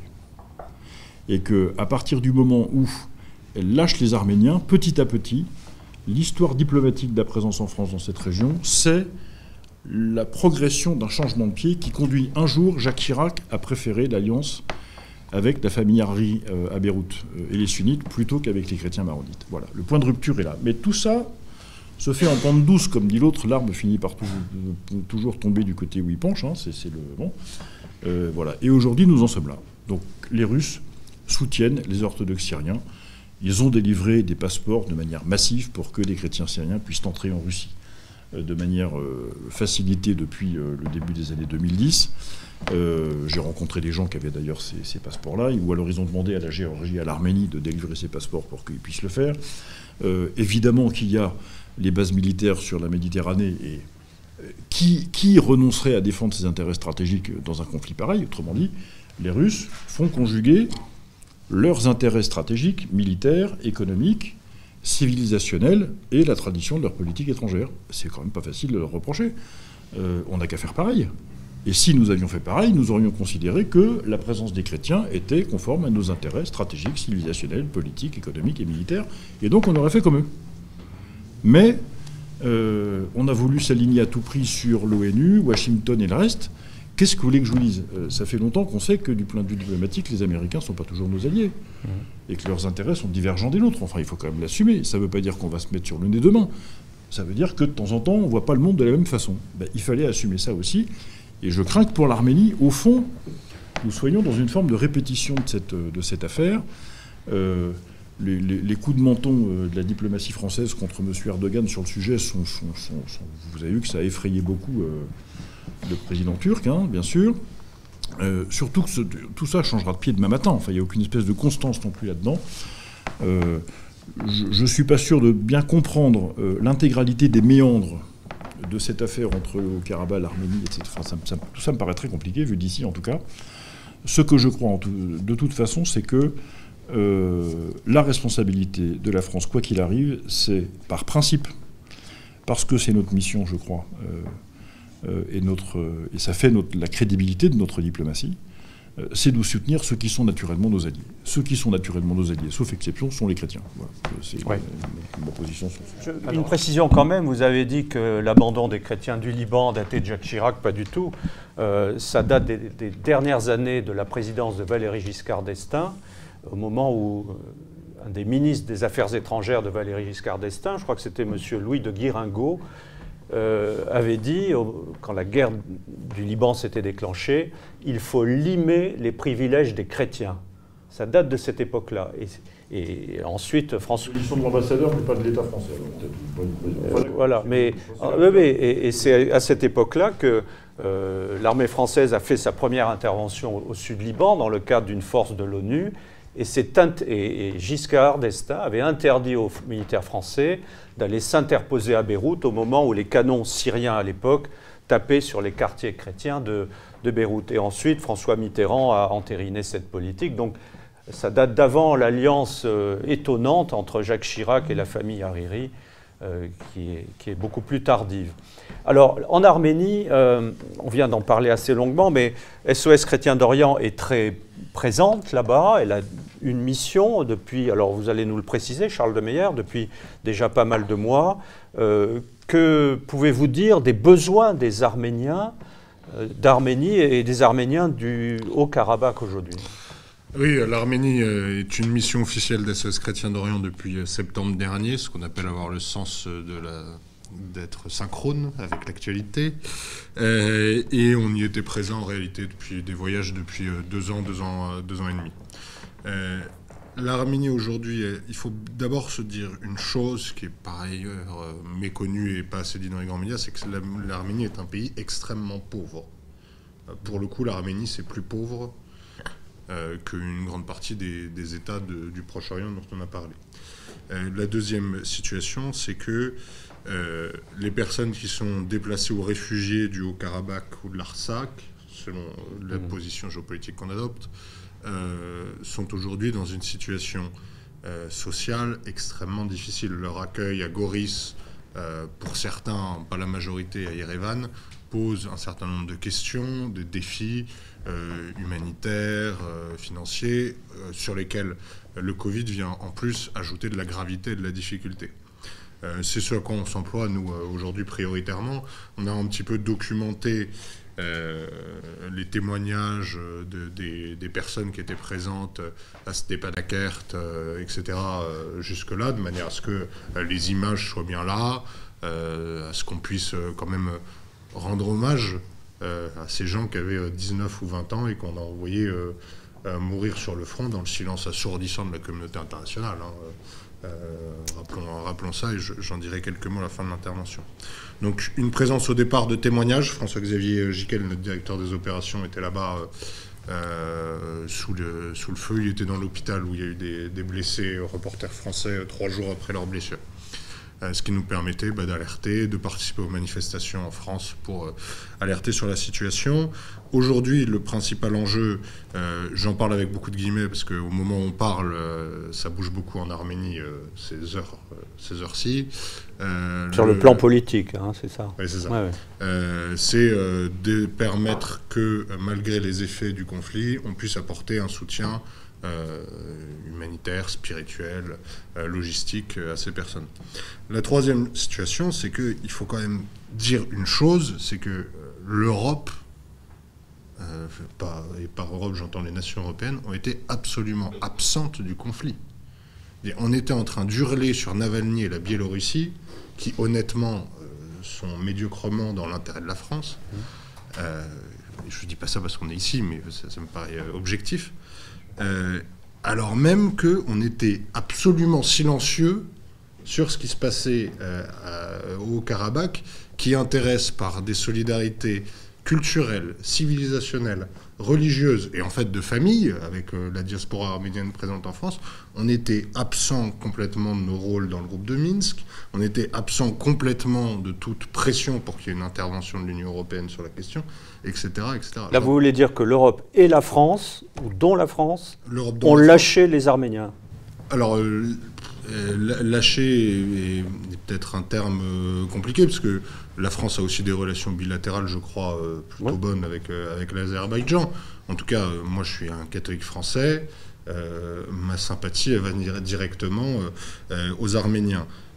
et de fait, dans mon expérience de sociabilité concrète des Arméniens en France, j'en ai rencontré plusieurs, des Azéris, moi. Donc on, a, on, avait toutes les raisons spontanées du monde d'avoir une alliance, ou au moins, si ce n'est pas une alliance, un intérêt spécifique pour ce conflit. Est-ce que vous pouvez me citer une déclaration importante de Jean-Yves Le Drian ou d'Emmanuel Macron sur le conflit entre l'Arménie et l'Azerbaïdjan? Aucune. Comment expliquez-vous ce silence? On a expliqué ce silence parce qu'aujourd'hui, à force de désengagement dans une vision de la géopolitique qui est faite de rapports de force et d'intérêt, euh, on est devenu les experts de l'humanitarisme euh, international. Donc la France est devenue la préposée aux grands discours, aux nuées. Euh, je pense que c'est très lié au fait que euh, les députés français habitent encore rue Aristide Briand, qui est une catastrophe diplomatique pour la France dans, son, dans ses investissements. Je, vois que Jean-Frédéric Poisson a des souvenirs difficiles. mais voilà. mais c'est un, un, grand problème. On a une diplomatie qui est devenue purement et simplement idéologique dans son propos. Évidemment, elle masque des intérêts, mais dans son propos, dans ses affirmations. Et je pense que dans les années 70-80, on avait des gens qui faisaient ça pour habiller un discours. Et aujourd'hui, quand on rencontre les jeunes gens qui s'investissent en diplomatie, je suis au regret de penser que parfois ils y croient. Euh, et ça, ça me paraît dramatique.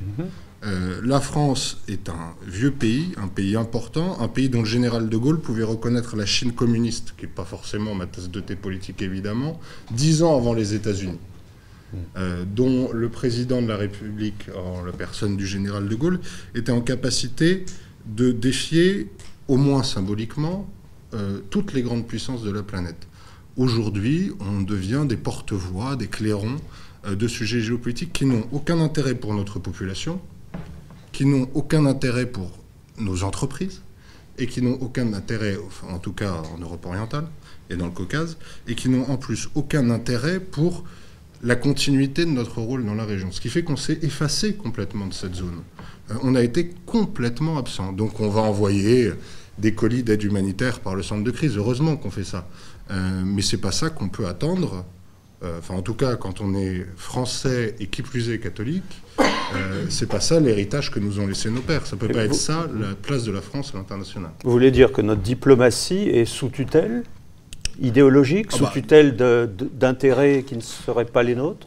De fait, constitutionnellement, euh, la France a accepté de signer un certain nombre des accords de l'Union européenne qui a placé l'OTAN comme étant son référent idéologique. Donc, euh, on n'est pas sous tutelle, mais on est largement influencé. Premier élément. Deuxième élément, évidemment, un pays qui est uni et qui décide de faire une politique de puissance progresse quand les autres régressent. Euh, Il y a un pays qui, a été, qui est exemplaire à ce niveau-là, qui est un peu l'antithèse de tout ce qu'on souhaite, mais c'est la Turquie.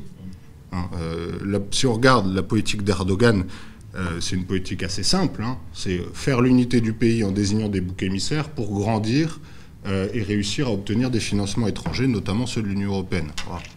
Le plan, le plan n'est pas compliqué. Nous, on n'a pas d'unité nationale pour des questions euh, dont je ne vais pas parler. Et en plus, euh, on n'a plus le référentiel culturel et historique qui nous permet d'avoir un intérêt cohérent. Ce qui fait que ceux qui étaient traditionnellement nos alliés qui recevaient de l'aide, aujourd'hui, subissent un désavantage, euh, notamment les communautés chrétiennes horizontales. Quel est le regard de Moscou sur cette attitude un peu passive de l'Europe et cette influence qu'elle subit depuis quelques années? Je ne suis pas en mesure de, commenter euh, le Moscou officiel euh, et je ne suis pas euh, ici pour ça.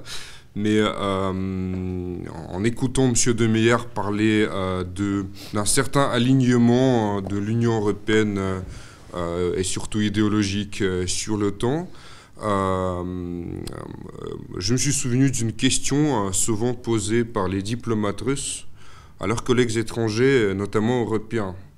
Donc euh, on nous dit euh, très souvent, euh, surtout avec la Biélorussie et l'affaire Navalny, qu'il est très compliqué, voire impossible de continuer business as usual avec la Russie, parce que les droits de l'homme, parce que, etc..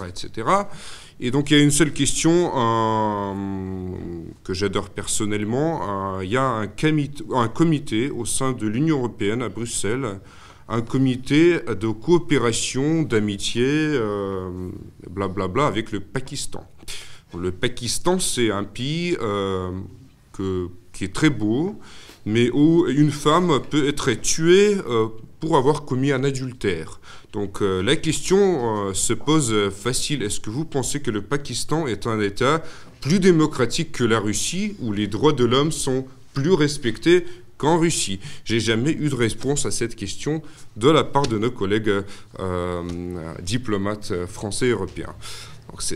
Bon, La question est posée, on attendra la réponse, mais il faut savoir aussi que euh, le comité des droits de l'homme de l'ONU euh, comporte un certain nombre de pays, euh, et parmi ces pays, on trouve l'Arabie saoudite, Oui, qui, semble-t-il, n'est pas un modèle de, de démocratie ou de défense des droits de l'homme.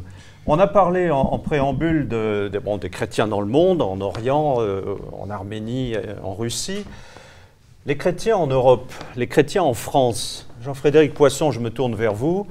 Euh, sont-ils, euh, se sentent-ils aujourd'hui agressés, discriminés en France dans le cadre de cette offensive alors laïque, laïcarde, euh, à partir notamment des lois bi- bioéthiques et de cette fameuse loi sur les séparatismes au pluriel? Agressés, alors sûrement, ils le sont de fait. Discriminés, pas encore. Malheureusement, le, les. Alors ça dépend peut-être des quartiers dans notre pays, mais bon. Alors, c'est Ouais. peut-être, en tout cas par le pouvoir exécutif en Ouais. place, non sans doute que non. Euh, maintenant, il y a effectivement des, des coins de France où il ne fait pas bon être chrétien, mais enfin, il ne fait pas bon ne pas être musulman, pour dire les choses de manière absolument claire et limpide. Euh, donc, euh, mon point de vue porte plutôt sur l'attitude de l'État et euh, l'évolution de nos, de nos législations. Le, depuis l'arrivée au pouvoir du président de la République, nous assistons en France à un rabotage systématique de nos libertés fondamentales pour des raisons qui sont liées à la crise sanitaire ou pas. Et certaines de ces libertés ont été attaquées d'ailleurs avant le démarrage, il y a maintenant un an et un mois, euh, de l'épidémie ou de ce qui est présenté comme une épidémie de coronavirus. Euh, les chrétiens sont, bah, ils sont à la même enseigne que tout le monde sous ce rapport. On n'a pas ni moins ni plus le droit ni de se réunir, ni euh, de sortir de chez soi après 18h, ni quand on est confiné de sortir tout court. Bref, on n'a pas le droit davantage, comment dire, de, d'accès aux réseaux sociaux qui sont censurés par euh, à la fois les GAFA, la loi Avia et je ne sais pas encore quelles autres, euh, quelles autres mesures. Bref, donc là-dessus, euh, comment dire, ils sont traités comme les autres. ce qui fait une différence, une vraie différence, c'est d'abord le fait, le sort qui est réservé aux croyants par les attaques directes contre la liberté de culte. Mais là encore, les chrétiens ne sont pas traités de manière différente des autres cultes, euh, puisque euh, les décrets sur le confinement ou les décrets sur le déconfinement euh, organisent au fond la possibilité pour les grandes religions, enfin pour les religions tout court, de, vivre collectivement pour les fidèles leur foi dans les édifices consacrés à, cet effet et, ma foi, le Conseil, d'abord le gouvernement, puis le Conseil d'État ont, donné des règles qui sont et même pour tout le monde. Idiote d'ailleurs, absolument disproportionnée. Nous en avons attaqué un certain nombre d'entre elles devant euh, euh, le Conseil d'État, parfois avec succès, parfois non. Euh, donc là-dessus, là encore, on ne peut pas considérer qu'il y, y ait une discrimination particulière ou une différence de traitement qui soit réservée aux chrétiens. Il y a une attaque très vive contre le fait religieux dans son ensemble.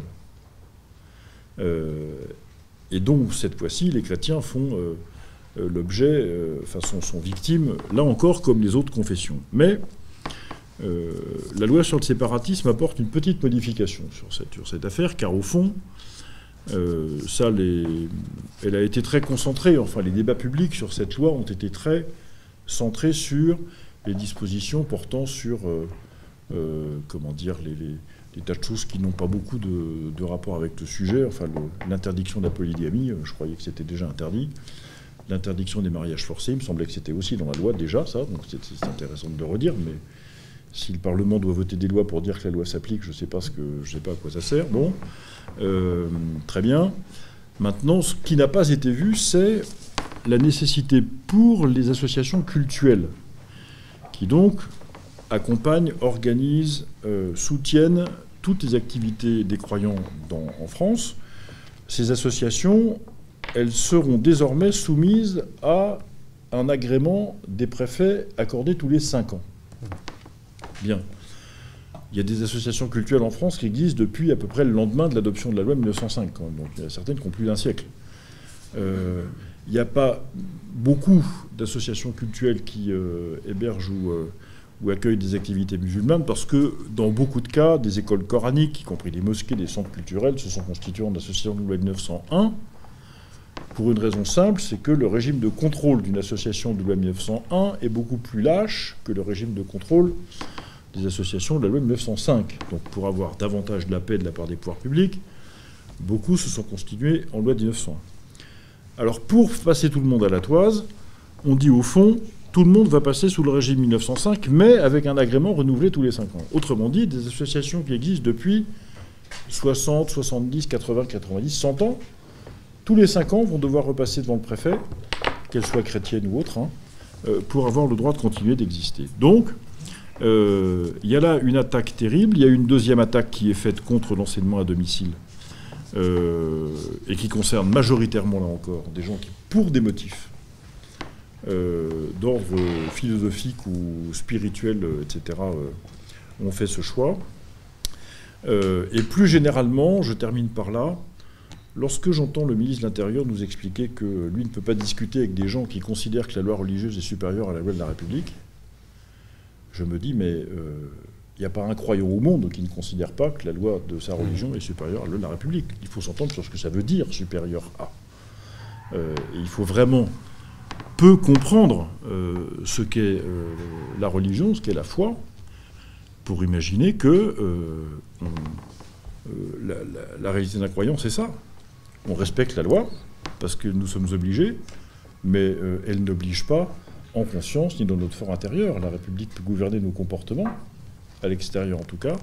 Il n'est pas question qu'elle rentre dans notre conscience. c'est le contenu de la conscience qui est aujourd'hui visé par le pouvoir exécutif. C'est ça que nous devons nous défendre et nous battre euh, pour que ce contrôle n'arrive pas.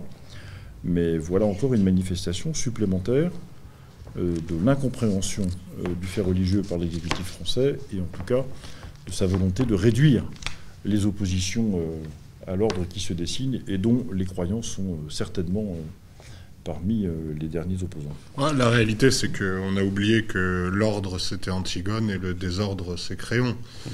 Euh, on essaye de, croire que euh, l'État français va légiférer sur des atomes et que ces atomes vont cesser d'avoir une foi, une expression religieuse et finalement l'extériorisation de ce qu'est leur culture. La, question du projet de loi de séparatisme, euh, c'est une question qui est, qui est vieille pour nous autres catholiques. Je rappelle que des discriminations et des persécutions légales, euh, au cours des 200 dernières années, nous en sommes devenus des experts, voire des titulaires. Euh, je rappelle qu'à la fin du 19e siècle, on envoyait des régiments français virer les moines de Solesmes et l'abbaye de la Trappe.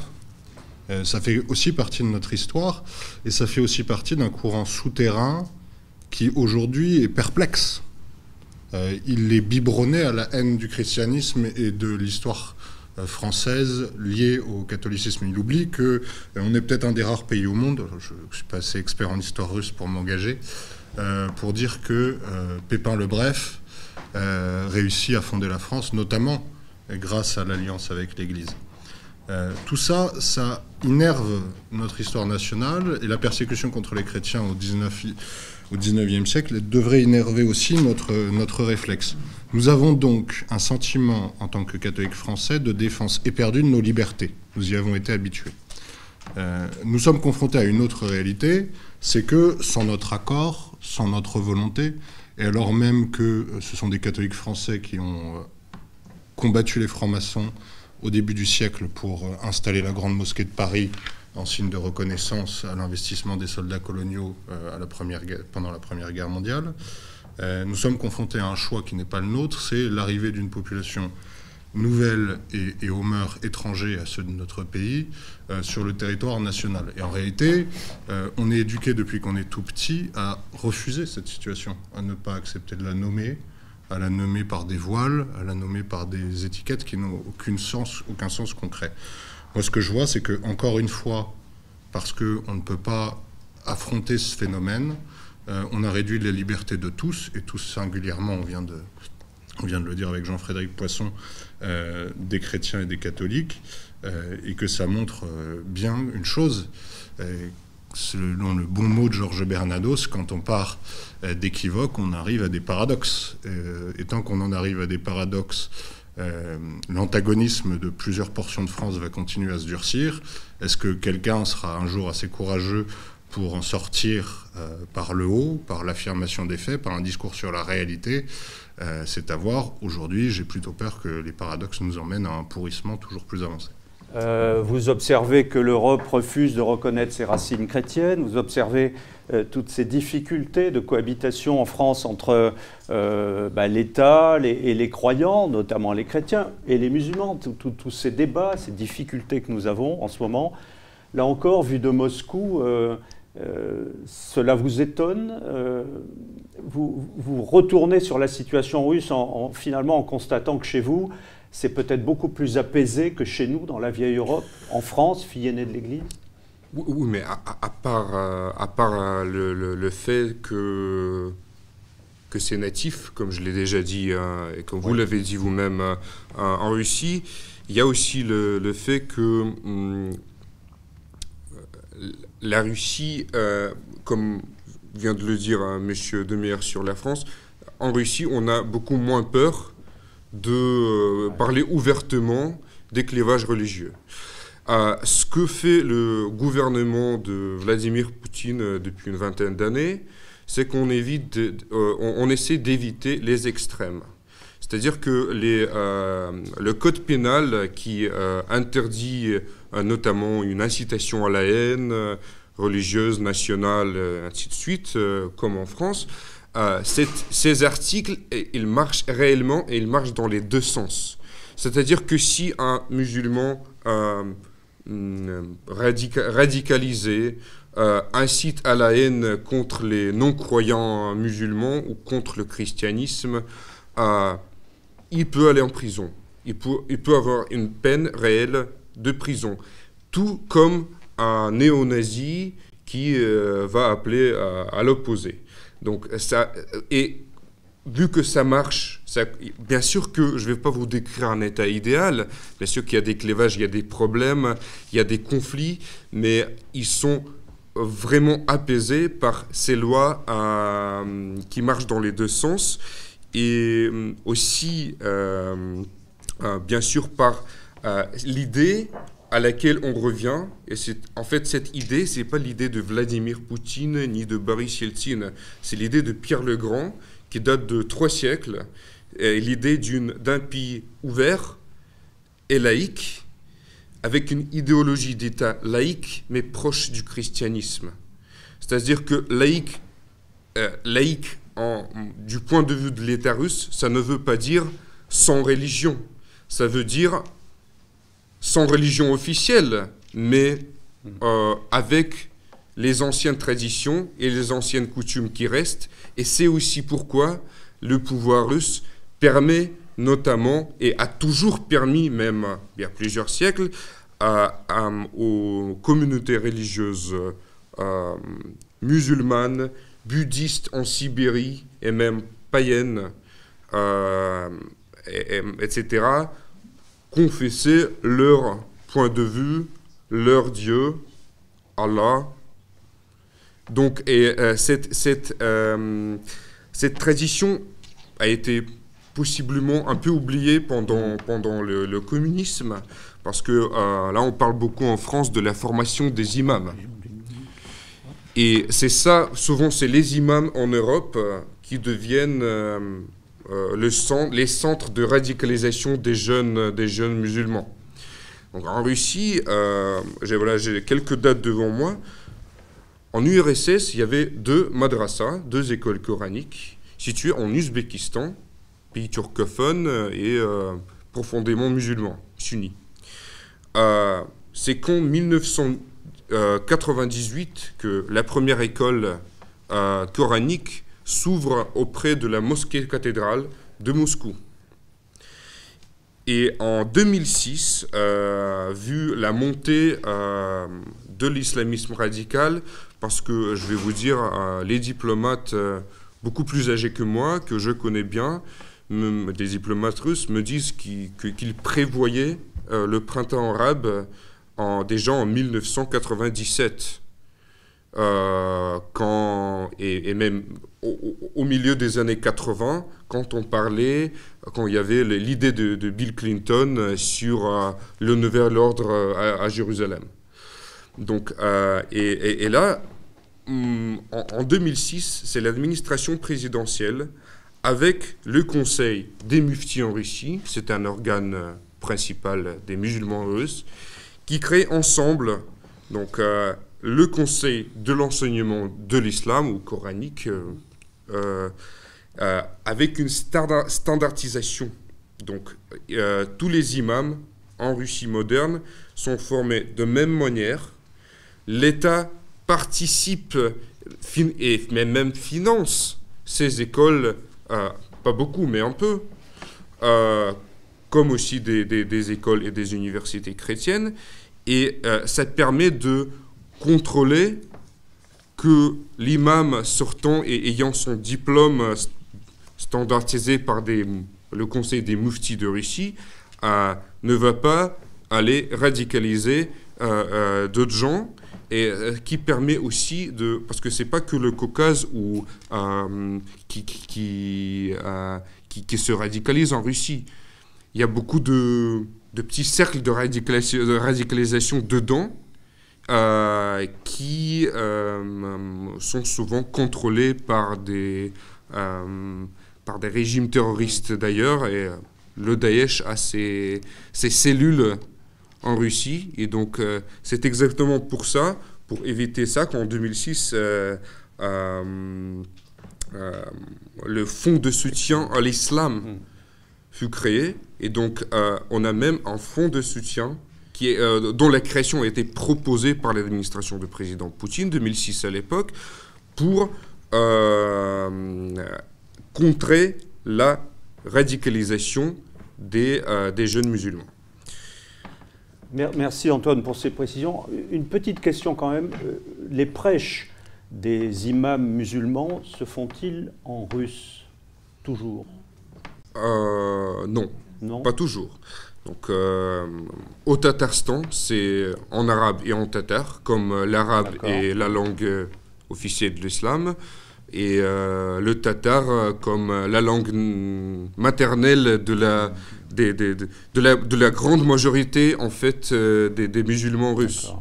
Parce que les Tchétchènes ou les Dagestanais, desquels on parle beaucoup à l'Occident, vu une guerre qui avait lieu il y a, il y a 20 ans seulement, en fait, ils sont beaucoup moins nombreux et ont beaucoup moins de poids euh, politique et théologique sur le développement de l'islam russe.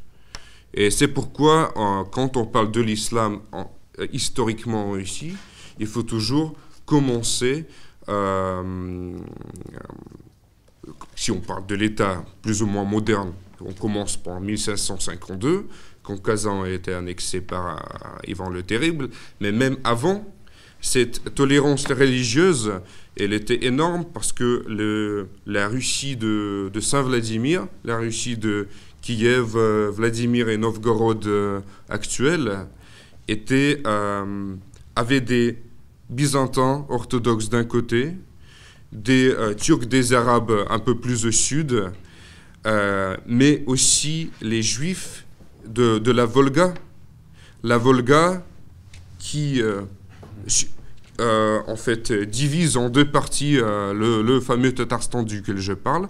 La Volga, la, rivière principale de la Russie, était le centre du soi-disant euh, Kagana khazar, qui avait une religion proche du judaïsme, donc, et qui a influencé aussi beaucoup les tribus slaves qui vivaient juste à côté et qui avaient beaucoup de commerce avec eux. Donc euh, c'était bien évident que euh, au fur et à mesure, euh, la Russie allait devenir chrétienne et chrétienne orthodoxe. en 10e, en 11e siècle, c'était la question du temps. Merci M. Tokovelin pour ces précisions, ces rappels historiques très très utiles. Moi, je retiens une chose de tout ça, c'est que notre ministre de l'Intérieur, M. Gérald Darmanin, qui est aussi le ministre des Cultes, pour aller faire un tour en Russie, une mission d'étude, pour voir un peu comment euh, l'islam russe est organisé, euh, euh, alors que nous avons tant de difficultés, nous, à, traiter ce problème.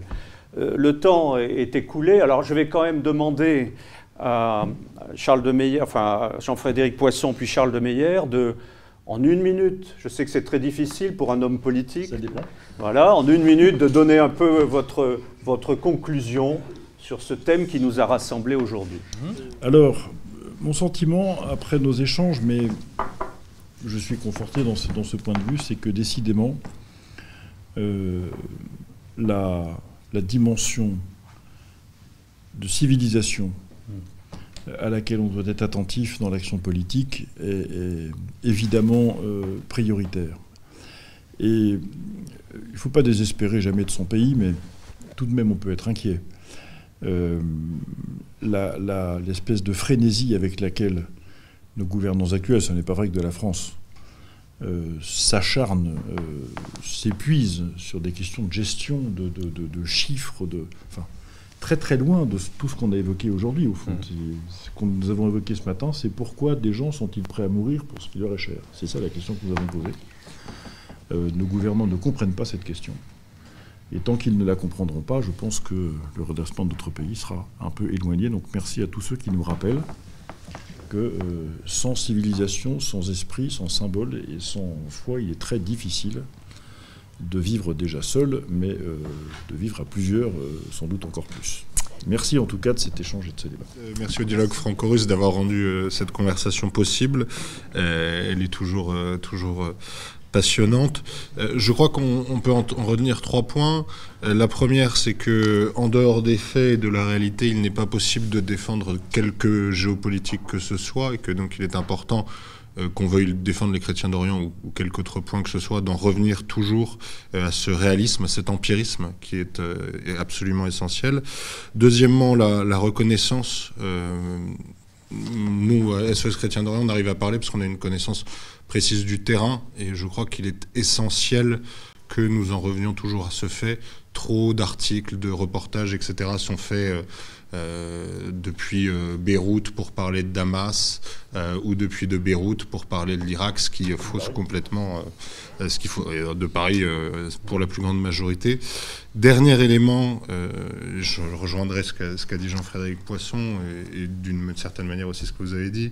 Euh, nous ne pouvons faire de grandes politiques que dès lors que nous mettons les conditions pour être un grand État. Euh, ces conditions, elles passent par une maîtrise de notre héritage du temps long, des libertés. Euh, et il faut avoir cette responsabilité à cœur. SOS Chrétien d'Orient est évidemment une association humanitaire, elle ne traite pas directement de cette question, mais nous continuerons à assumer cette responsabilité dans le débat public. Ça nous vaut quelques inimitiés, mais nous croyons que c'est le témoignage que nous devons à la vérité.